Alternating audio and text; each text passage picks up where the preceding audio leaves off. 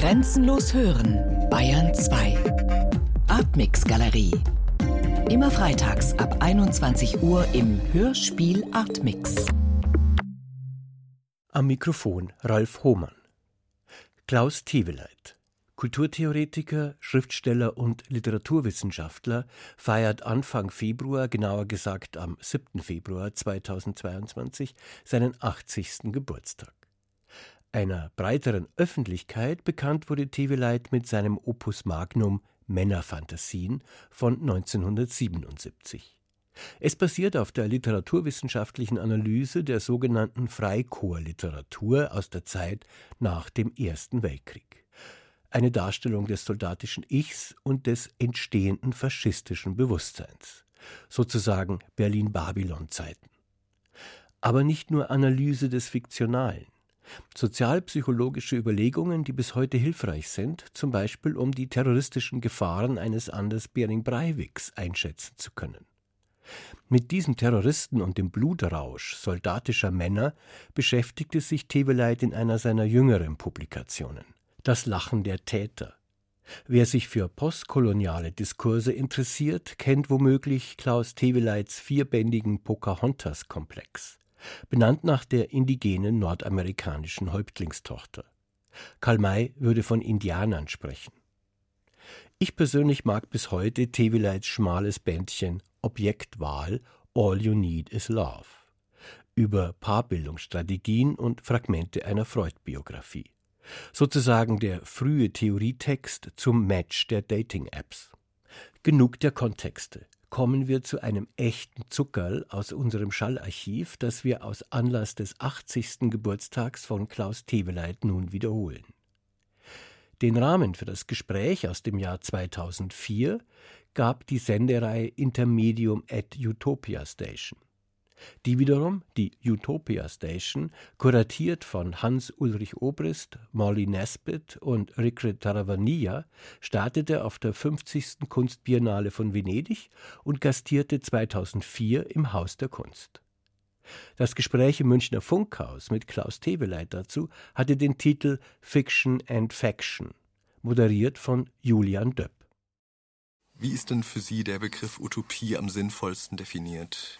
Eigentlich war Utopie ja mal gekoppelt an was Politisches, ne? sowohl wie das in Europa entstanden ist als Entwurf von Zukunftsstaaten, Zukunftsgesellschaften bis zum Untergang des sogenannten realen Sozialismus so geblieben, dass es eine utopische Vorstellung gab, jeweils eines möglicherweise gerechteren, angenehmeren, auch äh, technisch, menschlich schöneren Staatengebildes. Das scheint als Gedanke mit dem Wegfall der Mauer irgendwie untergegangen zu sein, ähm, obwohl niemand hier geglaubt hat, dass etwa jenseits der Mauer, der Mauern so etwas wie diese utopischen Staaten verwirklicht gewesen wäre. Aber es gab immerhin die Idee, dass Staaten sich auf solche Vorstellungen gründen könnten.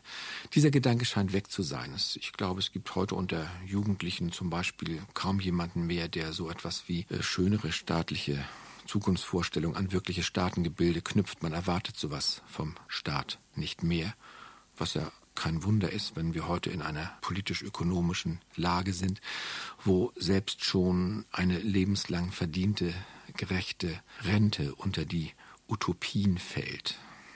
Würden Sie dann sagen, der Begriff Utopie ist nur nicht mehr mit dem Politischen verknüpft oder würden Sie sagen, es ist generell eine Krise dieses Begriffes? Es ist generell eine Krise dieses Begriffes. Ähm, wenn man sich Dinge wie Herr der Ringe und ähnliches anguckt, dann scheinen die Utopievorstellungen eher in den sogenannten Fantasy-Bereich ausgewandert zu sein. Und der scheint mir ziemlich beliebig und äh, der Spielcharakter davon ist allen, die damit zu tun haben, äh, deutlich. Äh, niemand knüpft daran die Erwartung, so etwas könne in Anführungszeichen realisiert werden. Wie sehen Sie dann denn den Unterschied zwischen solchen Spielmaterial ausgewanderten Utopien und den Geschichten, Mythen, Figuren, mit denen Sie sich in Ihren Büchern auseinandersetzen, Geister, Orpheus, Pocahontas? Orpheus, Pocahontas äh, sind historische Figuren. Pocahontas ganz deutlich, genau beschreibbar, geboren, gestorben. 1595, 1617, hängt zusammen mit der Kolonisierung Amerikas. Wenn ich darüber schreibe, schreibe ich immer noch aus einem Punkt heraus, wo ich einen Nachholbedarf empfinde. Die Pocahontas-Bücher sind entstanden aus meinem Gefühl heraus, dass die Leute hier, Leser hier, Deutschland, Europa wenig oder keine Ahnung von Amerika haben, nach wie vor, obwohl sie inzwischen in einer Umkehrbewegung von Amerika rekolonisiert worden sind. Äh, was in Amerika Geschichte heißt, was dort an Geschichte, Mythologie, die Trennung ist in der amerikanischen Geschichte nicht da, an Songs, in Filmen und so weiter, in diese Geschichtsvorstellung, die Amerika von sich hat und von der Welt hat, eingegangen ist, das ist hier immer noch äh, kaum verbreitet. Also hier gibt es einen großen, breiten Teppich von Vorurteilen, Annahmen, komischen Ideen über dieses Land. Genauso wie im Falle Orpheus es eine Menge komische Ideen über die künstlerische Produktion gab und gibt. Wie passiert die? Womit hängt die zusammen? Was ist das Material von Dichtung? Was spielen Leute darin für eine Rolle? Ehefrauen, Kinder, Freunde, Männerpaar, Mehlkappe, die Medien, die der jeweilige Künstler gebraucht, die politische Macht, der Hof, für den er arbeitet. Das sind alles Komplexe, die aus der allgemeinen Kunstbetrachtung mehr oder weniger rausgenommen sind. Hier weiß immer noch kaum jemand, was man unter einem Begriff wie Produktionssexualität meint, wenn man den gebraucht. Das versuche ich an der Orpheus-Figur zu entwickeln und das ist eine Art von Geschichtsschreibung. Zu dieser Geschichtsschreibung gehört, dass sie die jeweiligen Vernichtungen, die da drin stecken, auch aufzeigt. Also wenn da etwas dran utopisch ist, dann unter der Frage, kann man diese Gewaltverhältnisse, die da drin stecken, reduzieren? Kann man als Künstler anders produzieren, ohne Leute zu verbrauchen? Kann man Länder anders besiedeln, ohne diese Sorte Vernichtungskolonialismus, der gelaufen ist, loszulassen. Insofern hat das eine utopische Seite. Sie waren gerade bei der literarischen Produktion, beim Schreiben. Sie haben auch mal gesagt, Sie haben die Utopie, musikalisch zu schreiben. Können Sie da mal kurz sagen, was Sie damit meinen? Hm, das ist gar keine Utopie, sondern das ist äh, ja der Vorgang, äh, dass man beim Schreiben, Mann, sag ich jetzt mal, Autoren wie ich, mit sich selber sprechen, beziehungsweise mit anderen Stimmen sprechen, die ich im Kopf habe. Ich beziehe mich immer auf irgendeinen Text, einen Autor, eine Autorin, bestimmte Gegebenheiten und die sind in meinem Ohr, wenn ich schreibe. Und ich bemühe mich jetzt nicht nur Sätze zu schreiben, die irgendwelche Zusammenhänge in Kausalfunktionen erledigen, in dieser wissenschaftlichen Beweisgrammatik an die man in Universitäten, auch im Journalismus äh, und so weiter gewöhnt wird, sondern einen Sprachklang zu entwickeln. Es muss eine Verführung für den Leser da sein, wenn man ihn oder sie dazu bringen möchte, dicke Bücher zu lesen, also eine Sorte von Musik. Ein Romanautor wie Louis Ferdinand Céline hat immer von meine kleine Musik gesprochen, wenn er von seinen Romanen sprach ich bekomme von Lesern auch solche Antworten zurück. Es gibt eine Gruppe von Lesern, die sagt, ich lese ihre Texte wegen des Klangs oder wegen des Sounds, der da drin ist, der Sätze, einer gewissen Freiheit der Fügung, des Raumlassens zwischen den Wörtern, zwischen den Beweisführungen für das Hirn des Lesers, die vielen Bilder, die eingesprengt, einmontiert sind, die auch dazugehören zu diesem Ton. Also es gibt Leser, die offenbar das Gefühl haben, wenn sie Bücher von mir lesen, berühren sie einen ganz bestimmten Klang. Und das ist für mich genau, was ich möchte. Also Teil wirklich ja, der bewussten Arbeit, das herzustellen. Nicht utopisch eigentlich, sondern praktisch alltäglich. Sie hatten ja vorher gesagt, dass aber trotzdem künstlerische Arbeit ja immer wieder darin besteht, vielleicht gewisse Gewaltverhältnisse zu reduzieren, vielleicht auch in den Werken, die man schafft, so hatte ich Sie verstanden. Ja. Ist das denn zum Beispiel für Sie in dieser Art zu schreiben auch möglich? Ja, es ist nur, nur in der Art möglich. Eines der Axiome oder ich sage auch Beziehungsmathematik dazu, was ich in den Orpheus-Büchern beschreibe, dass Leute zusammen leben und zusammen produzieren, die nicht ebenbürtig sind, wo äh, einer zuwächst, jemand wächst und jemand anderes verliert. Das ist sehr oft in den Mann-Frau-Verhältnissen so gewesen, dass die Frau abgebaut, verloren, eingebaut worden ist in die Werke.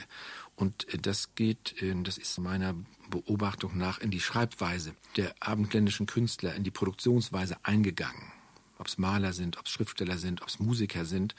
Die Schlaueren unter ihnen, die Aufmerksameren, wissen auch was davon. Die wissen, dass Zusammenlebensverhältnisse, Produktionsverhältnisse auch Verbrauchsverhältnisse sind. Und die Avancierteren darunter merken das und arbeiten dagegen. Andere arbeiten sehr genau auf diesem Level und sind damit einverstanden und wechseln ihre Beziehung entsprechend ihren Produktionswechseln und nehmen das in Kauf, dass dabei Leute auf der Strecke bleiben, Leben auf der Strecke bleibt. Ich habe mal vorgeschlagen, dass man Werke nicht nach jetzt besser, schlechter oder sowas intensiver, dichter kann man sagen, unterscheiden kann. Man kann aber auch unterscheiden nach äh, verlebendigenden Anteilen und tötenden an dem Gewaltaufkommen im Ablauf von Sprache oder von Maltechniken. Das kann man sehen. Ja, ich kann Beispiele nennen aus der Lyrik, zum Beispiel von Gottfried Benn, wo ich das in einzelnen Gedichten gemacht habe, wo man Zeile für Zeile zeigen kann. Dieses ist eine Zeile, die durchstößt ein bestimmtes äh, vorliegendes Verhältnis, einen Blick auf eine, na, sagen wir mal, eine schwebende Freiheit hin des Körpers, der Wörter. Und es gibt andere Zeilen, wo man genau zeigen kann, hier stecken Lebensprozesse drin, wo äh, zum Beispiel das Leben einer Ehefrau beeinträchtigt war wenn mit mal die Fähigkeit, Gedichte zu schreiben, bei einem Lyriker wie Ben für einige Jahre versiegt.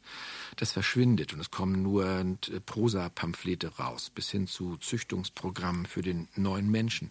Dann kann man genau sehen, dass die politischen Schritte in ein Gewaltverhältnis hinein die dieser Künstler unternommen hat, in seinem Schreiben auftauchen, als diesem Schreiben schadend. Die Schönheit verschwindet draus, die Möglichkeit, schwebende Gedichtzeilen zu machen, verlässt diesen Körper und kehrt wieder in dem Maße, in dem er sich aus diesem politischen Gewaltverhältnis entfernt. Die Frauenverhältnisse bei Picasso, die Verhältnisse zur Diktatur bei Dali und wie auch immer. Man kann das, wenn man das mhm. einzeln anguckt, an den einzelnen Werken ziemlich genau zeigen. Würden Sie sagen, es ist tatsächlich real möglich, ein künstlerisches Werk zu schaffen, in dem diese Anteile halt überhaupt nicht vorhanden sind? Oder ist das eine Utopie? Hm überhaupt nicht vorhanden sind, das ist wahrscheinlich eine Utopie, weil niemand von uns völlig außerhalb von Gewaltverhältnissen produziert. Es gibt Gedichte, zum Beispiel von Else Lasker Schüler, wo ich sagen würde, der Anteil ist ungeheuer gering, geht gegen Null, der Gewaltanteil. Das ist aber ganz selten und auch bei ihr nur in ganz einigen wenigen Fällen so wahrzunehmen. Meistens mit Positionen zusammen, wo jemand wie in dem Fall Lasker Schüler gezwungen wird, äh, als Jüdin ein Land zu verlassen, um zu überleben und, äh, und Töne findet für dieses äh, für sie untergehende kulturelle Deutschland in einem Nebel der Gewalt verschwindend, dass ihre Trauer darüber, das Land verlassen zu müssen und diese Voraussicht, was hier passieren wird, zu Zeilen führt, die ja so gut wie gewaltlos sind und äh, prophetisch. Herr Teveleit, würden Sie denn sagen, Künstler sind besonders befähigt, Utopien zu entwerfen? Nein, ich glaube, alle Leute sind befähigt, Utopien zu entwerfen. Bei den meisten heißt es Tagtraum oder es sind die Einschlaffantasien oder was immer man sich in einem Halbsäusel, Dusel ne, vorspielen mag, bevor man in die Schlafentspannung überwechselt. Es ist nur so, dass wir in einer Gesellschaft leben, die ja sehr stark sich darauf zurückgezogen hat, auf diesen Realismusbegriff, äh, reell, real sein zu wollen, sachlich das Leben zu planen, von die Arbeitsprozesse, die zu erwartende Rente, den Lebensabend und, und, und. Das ist vielleicht, ich glaube, ja, ganz gegensätzlich zu dem, was so ab 1800 passierte, als äh, die Literatur in Deutschland sowas wie ein Leitmedium Hauptmedium wurde und sehr viele Fantasien in Richtung äh, auf äh, jetzt erstmal Abschaffung der Monarchie, einen demokratischen Staat, dann weitergegangen von den Romantikern aus auf ein, auf gesellschaftliche Verhältnisse, in denen die Geschlechterdifferenz aufgehoben oder weitgehend aufgehoben sein würde, dann von der Psychoanalyse stark aufgegriffen und eigentlich nur von der Psychoanalyse befördert, äh, dieser Begriff des 20. Jahrhunderts als Jahrhundert des Kindes, dass Kindeswünsche überhaupt in den Blick kommen würden. Dieser Blick auf junges, heranwachsendes Leben, ein, zwei, drei Jahre alt, nicht als Futter für Kanonen. Und dann haben wir die Konstellation des Kalten Krieges bekommen. Vorher die Konstellation, des, die deutsche Rechte, dann die Nazis, äh, das, was sie für Kommunismus hielten oder hier im eigenen Land entdecken zu glaubten, getötet und ausgerottet haben. Und die Gesellschaft hat sich, und in dem Punkt ist sie na, würde ich mal ruhig grob sagen, in der Tendenz faschistisch geblieben, hat sich damit begnügt oder bequemt oder sich überreden lassen, auf diesen Gedanken des Utopischen zu verzichten, weil er immer vorgeführt wurde als kommunistisch vergiftet utopisch hieß äh, oder es hier so verbreitet worden heißt, äh, den Reichen soll ihr Reichtum weggenommen werden, die Verhältnisse sollen umgekehrt werden, was unten ist, soll nach oben und alles das wollen wir nicht, das bringt Unordnung, äh, das bringt die gesellschaftliche Produktion durcheinander und, und, und, und. Also dieser Begriff ist mit vollem Bewusstsein und großer Anstrengung diskreditiert worden bis zu einem Punkt vielleicht, dass heute sich tatsächlich kaum noch jemand traut, zu träumen in Hinsicht auf andere Freiheiten oder Möglichkeiten hin, sondern man sich damit zufrieden gibt, wenn man sein Auskommen hat, ökonomisch seine Arbeit und darüber hinaus nichts fordert, dass also das ganze utopische Denken sich darauf beschränkt, genügend Güter kaufen zu können. Das ist ja die allgemeine Klage im Moment. Das Utopische zieht sich daraufhin auf Konsumismus zurück. Wenn wir genug konsumieren können, uns genügend Sachen leisten können, die über einen bestimmten Level von Grundbedürfnissen hinausgehen, dann halten wir das schon für das Paradies auf Erden. Sie haben jetzt gerade so gegenübergestellt die Fokussierung auf Realität und dagegen utopisches Träumen. Sie haben ja in Ihrem Buch Der Knall von 2002, wo es um den 11. September und das Umfeld geht, vom Verschwinden der einen einzigen Realität zugunsten vieler Realitäten geschrieben. Was passiert denn in dem Moment mit diesem Begriff Utopie, wo die Realität verschwindet?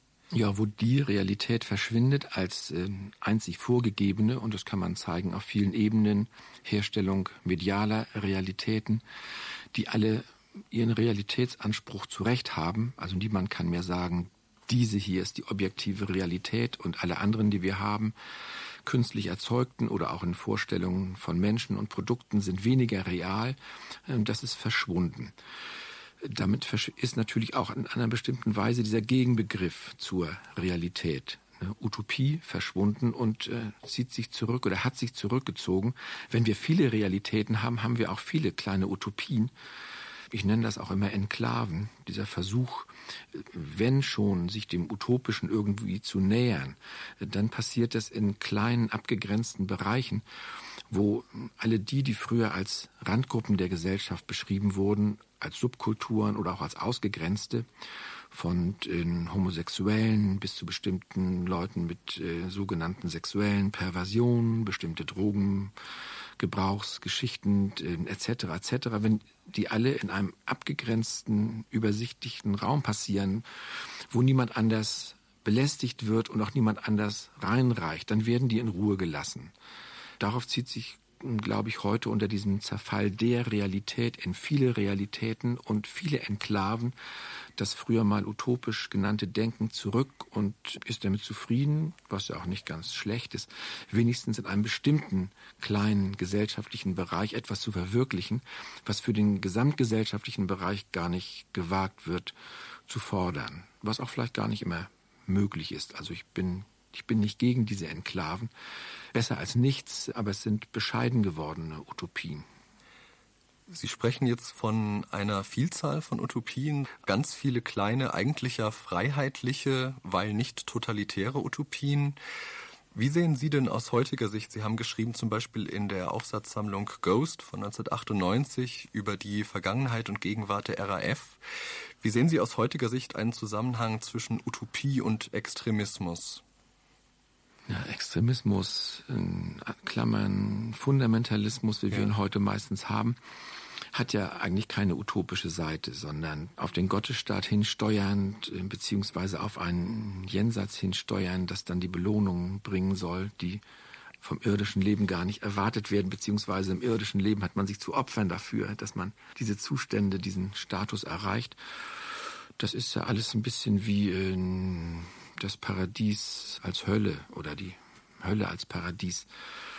Ähm, mit all diesen jenseits gerichteten Sachen kann ich nichts anfangen. Und in anderen Teilen der Welt, wo ich sie im Gang sehe, sind sie ja meistens auch Vorwände für politisch äh, arbeitende Kräfte, die Leute, die sich von sowas verführen lassen, benutzen und gebrauchen. Also Extremismus und Utopie hängt für mich überhaupt nicht zusammen, sondern zu einer utopischen Entwicklung, ganz gleich auf welcher Ebene, gehört immer dazu, dass Repressionen sich verringern. Staatliche Repressionen, Repression von Gruppen, Familien, Lebenszusammenhängen, Arbeitsverhältnissen und, und, und.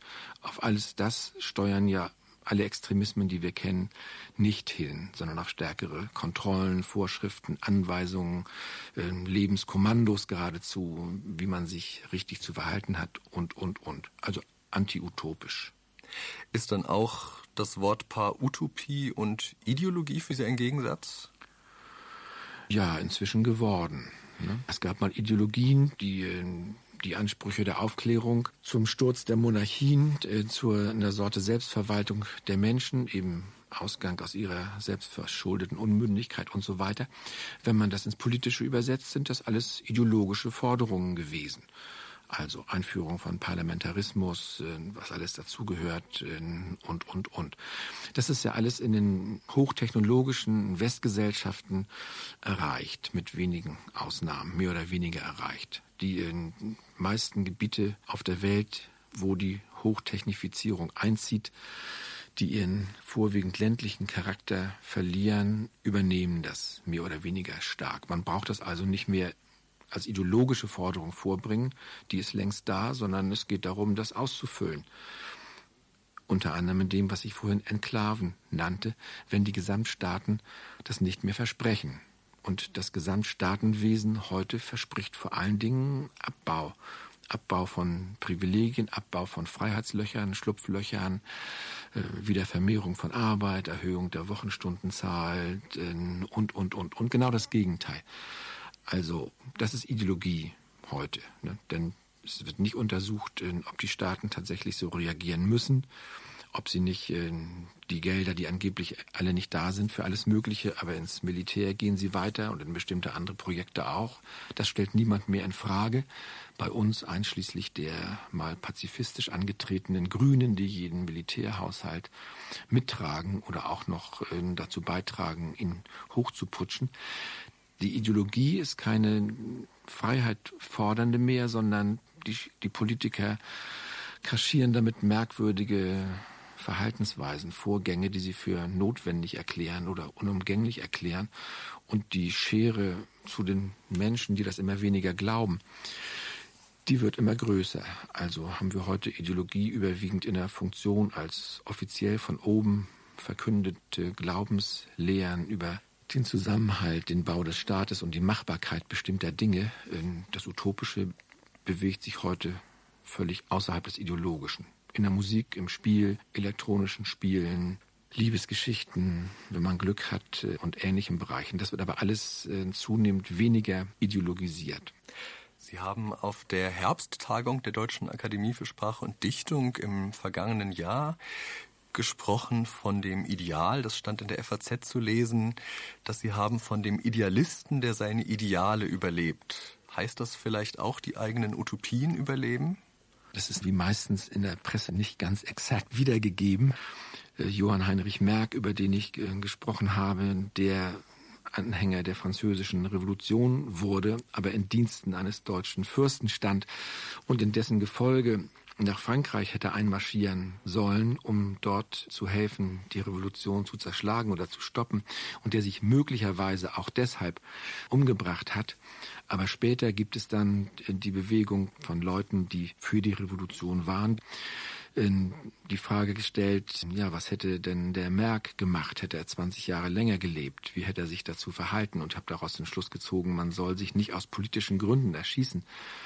Vor allen Dingen nicht zu früh denn meistens kehren sich diese Verhältnisse so um, dass die Protagonisten in einer bestimmten Bewegung oft 20 oder 30 Jahre später beim Gegenteil landen und äh, dann bekommen diese Dinge denen man zu bestimmten Zeitpunkten seines Lebens ein ungeheures Gewicht womöglich gibt, viel weniger Gewicht und äh, man soll lieber mit dem Gedanken leben, dass äh, alle 30 oder 40 oder 50 Jahre ein großer Paradigmenwechsel einsetzt und dass man selber als einzelnes Individuum nicht so omnipotent ist, das äh, bestimmen zu können oder darin seine, was man mal meinetwegen für seine idealistischen Positionen gehalten hat, aufrechterhalten kann oder vielleicht auch gar nicht will. Man selber ändert sich ja auch mit Zeiten, mit Zeitverhältnissen, ohne dass das immer immer heißt, man widerruft, was man früher getan hat. Das denke ich überhaupt nicht. Mhm. Es gibt verschiedene Seiten und Dinge sich zu entwickeln. Also die Realitäten warten manchmal mit überraschenderen Sachen auf, als man sich vorgestellt hat und darauf soll man ruhig